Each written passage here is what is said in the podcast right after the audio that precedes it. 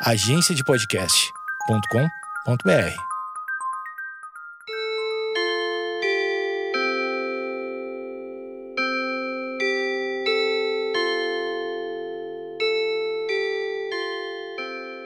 Opa, saudações! E aí, vamos nós para mais um episódio, seja como for, mais um capítulo, mais uma publicação deste podcast, onde não temos a pretensão aqui de determinar o certo e o errado, apenas um momento para que a gente possa bater papo. Estou eu aqui matutando e lembrando de algumas coisas legais e que nesse período de quarentena a gente acaba se dedicando mais, que são aquelas eh, nossas referências, as nossas próprias coisas. Obviamente que estou me referindo a pessoas que vivenciam a quarentena de uma forma mais literal, aqueles que têm possibilidade, aqueles que podem trabalhar em suas casas, aqueles que de alguma maneira é, não estão saindo de casa, mas que têm uma negociação feita, enfim.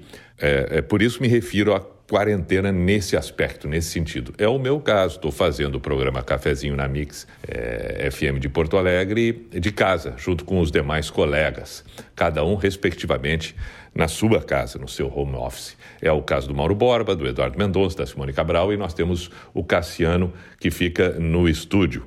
E aí, é, esporadicamente, a presença da Vanessa Iores. Enfim, e aí, em função disso, que relatava agora há pouco, tô, tô, tô muito caseiro mesmo, mesmo, mesmo. Ah, aí, é, uma hora é música, outra hora é um brinquedo antigo que remete a uma memória afetiva, é, numa outra, uma conversa à distância com algum parente, algum amigo, essas coisas todas. Tudo isso para dizer que nessa viagem de é, revisitas, de lembranças, recuerdos, me deparei esses dias com duas situações muito peculiares que, que achei belíssimas, lindíssimas e muito me fez bem, além do que já vinha fazendo durante todo o tempo da minha vida. São essas duas as postagens do Bono, que fez 60 anos agora, o vocalista do YouTube, e a outra, uma postagem do Roger Waters, do Pink Floyd. Acho que cabe falar dos dois num único episódio. Não precisamos separar as duas coisas. Vamos falando naturalmente. Uma delas do Bono, que eu quero aqui citar, é que ele fez a postagem que eu me referia antes, relacionando o aniversário dele com músicas que, que, que, que de acordo com ele mesmo, né, palavras dele salvaram a vida dele. Achei isso de uma genialidade, de uma peculiaridade, de uma a, a criatividade absurda é um troço extraordinário que ele fez. Ele, estando de aniversário aos 60 anos, acaba referenciando e reverenciando aqueles que fazem parte da vida dele. É uma coisa tão bonita, porque normalmente quem está no topo das admirações e atenções é o que recebe e não o que dá é, de forma tão espontânea para aqueles, inclusive, que vieram depois dele é o caso dessa postagem. Ele lista 60 músicas e pontua cada uma delas e envia uma carta para cada um dos intérpretes, cantores, compositores destas canções, é, é, contando por que elas fazem parte da vida dele. Que coisa mais linda isso! Que coisa é, belíssima que ele fez! E são 60. E as cartas escritas, que aí eu olhei algumas delas, com textos muito legais, alguns pontuais, citando as cenas, contando as histórias, como, onde, de que maneira, por que aquelas músicas fazem parte da vida dele. E a gente acaba se identificando porque todos nós temos músicas que fazem parte de situações bem peculiares, pontuais na nossa trajetória de vida. Uma por um motivo eh, emocional é, de determinado fato, outro porque remete a uma época, uma outra porque diz respeito a uma situação vivida com alguém. Coisas assim, mas a música servindo sempre como referência e de alguma maneira não só contemplando aquele momento, como se tornando marcante e determinante para que aquilo tivesse sido relevante e inesquecível. Inesquecível. É realmente extraordinário. Uma outra hora vou contar então aqui no podcast algumas músicas que fazem exatamente isso comigo. E quem são essas pessoas, esses artistas que, a, que foram os criadores dessas é, é, é músicas. Mas agora o foco é ele, porque é, foi realmente lindíssima a atitude. Lindíssima, lindíssima. E mais, né? Não fez só referência a artistas e reverência àqueles que no passado construíram o seu presente e futuro dele, mas também aqueles que hoje continuam de alguma maneira tocando. São músicas recentes, artistas recentes e que agora, algum pequeno tempo atrás, continua movendo a vida dele e tocando seus dias. Acho isso belíssimo também. Bom, esse é um aspecto. Depois eu vou lá concluir no, no, no, na finaleira porque eu é, comentei isso. Aí o outro é o Roger Waters, que fez é, postagens recentes e uma delas cantando Mother. Pá, que coisa absurda ele no estúdio. É, guitarrista, baterista, todos naquela montagem que a gente está vendo agora, né, nas, nas lives e tal. Uma interpretação inacreditável. O Roger Waters é um monstro. E quando eu estava vendo esse, esse clipe, essa live, eu fiquei imaginando toda a trajetória de vida dele porque o Roger Waters eu conheci quando ainda garoto. O meu irmão mais velho, Gers, comprou um LP do Pink Floyd chamado The Final Cut. E eu comecei a ouvir esse LP. E eu ouvia esse LP diariamente, em especial nas noites, nas madrugadas, quando eu perdi o sono. E ficava viajando com aquelas músicas. E fui em busca de informações sobre aquele LP e sobre aquela banda e aquele cara que tinha aquela voz tão absurdamente espetacular chamado Roger Waters.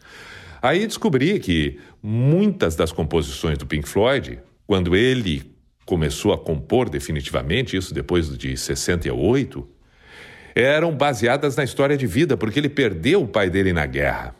E não era à toa que o The Final Cut, este LP, tinha na capa uh, um, um não sei se um sargento, coronel, general, enfim, ali, e uma capa preta e fazia referência a, a, a questões de guerra. E esse LP era um absurdo. É, aí, quando eu descobri isso tudo, ficou mais fantástico ainda na minha cabeça as letras do Roger Waters, a maneira dele interpretar, a postura, e o que ele questionava, e o que ele fazia, e o que ele dizia, e o que ele queria que as pessoas pensassem. E isso me movia. E aquilo que parecia dramático, depressivo, me erguia, porque eu tomava como lição, talvez do que não fosse bom, o que não deveria. Bom, hoje, passado muitos anos depois, ver ele grisalho, com uma expressão cada vez mais forte, cada vez mais leal aos seus princípios, me enche de orgulho saber que lá, quando eu era adolescente, ainda, olha, pré-adolescente, 13, 14 anos, estava exatamente atento a isso. A estas músicas, a esses artistas, a essas personalidades que são, alguns acabam sendo porta-voz daquilo que a gente sente, daquilo que a gente deseja. E que bom, aí eu vou encerrar, porque foi esse o maior motivador dessa conversa e dessas colocações.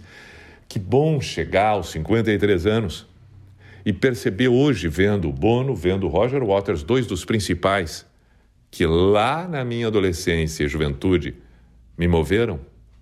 Que bom chegar hoje e perceber que eles continuam me movendo e da mesma maneira leal que eu sempre acreditei. E da mesma maneira que um dia eu criei eles na minha cabeça, mas eu criei procurando perceber o que eles eram e não o que eu gostaria que eles fossem e o que pudessem significar para mim sem que eu deixasse de ser eu mesmo. Eles agregaram valor para mim. Eles trouxeram percepções para mim que talvez eu necessitasse de um despertar. O mais importante de tudo, ter estas figuras, elas servem para acrescentar, mas a gente, através destas, faz um encontro com a gente mesmo. Nos descobrimos mais, mais e mais. O importante é a gente saber quem nós somos, o que acreditamos E que bom, repito, que passado tanto tempo. Bom, decepção não existe porque eu também não projeto a minha vida baseado, os meus princípios baseados no que um artista tal ou outro tal dizem que é, que não é, que vestem, que não vestem. Eu vou identificando aquilo que possa ser bom para mim, seja com acertos de alguns, seja com equívocos de outros ou até mesmo destes. Mas o fato é que me sinto orgulhoso porque escolhi bem. Soube escolher. Soube escolher. Eles são monstruosos. Eles são espetaculares. E nestes gestos, que parecem assim do dia a dia, nos movem. Então, se o Bono fez uma lista de 60, bom, eu agora estou citando dois, e ele está nessa de pessoas que, através das suas obras, através do, do que fazem, mudaram a minha vida para melhor. Fizeram e fazem parte da minha vida.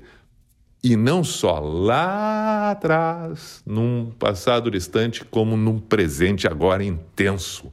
Com esta atitude do Bono e com esta outra do Roger Waters, que continua intenso, entregue, vibrante, forme, forte e firme como se mostra. Enfim, lá vamos nós, seguindo em frente. Depois eu lembro, né? Tem que falar mais coisas. O que, que eu ia dizer? Depois eu tenho que ouvir o meu próprio podcast para saber o que, que eu teria que. Ah, lembrei da, da, de, de, de cenas, situações de músicas pontuais marcantes na minha vida. Para uma próxima. Aí está. Saudações, muito obrigado por acompanhar o podcast do Pi nesta plataforma. Fique bem, hein?